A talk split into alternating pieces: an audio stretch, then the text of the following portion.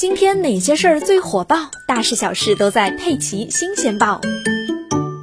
现在短视频很流行，但是不少人都喜欢在公众场合外放各种短视频，很多人都很讨厌这样的行为。六月三日，第九届中国网络视听大会上，腾讯副总裁、在线视频首席执行官孙忠怀就称，部分低质低俗短视频长期影响用户心智，繁荣市场背后仍然有不少低俗糟粕、博取关注的短视频内容，这些内容传播消耗了用户大量时间。孙忠怀表示，这些内容有共同的特点，就是简单洗脑式的重复，潜移默化冲击用户观念，拉低用户心智，尤其是对心智还没有成熟的青少年造成不良影响。孙中怀还提到了公众场合外放短视频的问题，在火车站、飞机场、地铁上都能看到那些在公共场所语音外放看洗脑短视频的人，像傻子一样。他说，这种反智低俗的娱乐消费者，真的是把一代人的审美水平都拉下去了。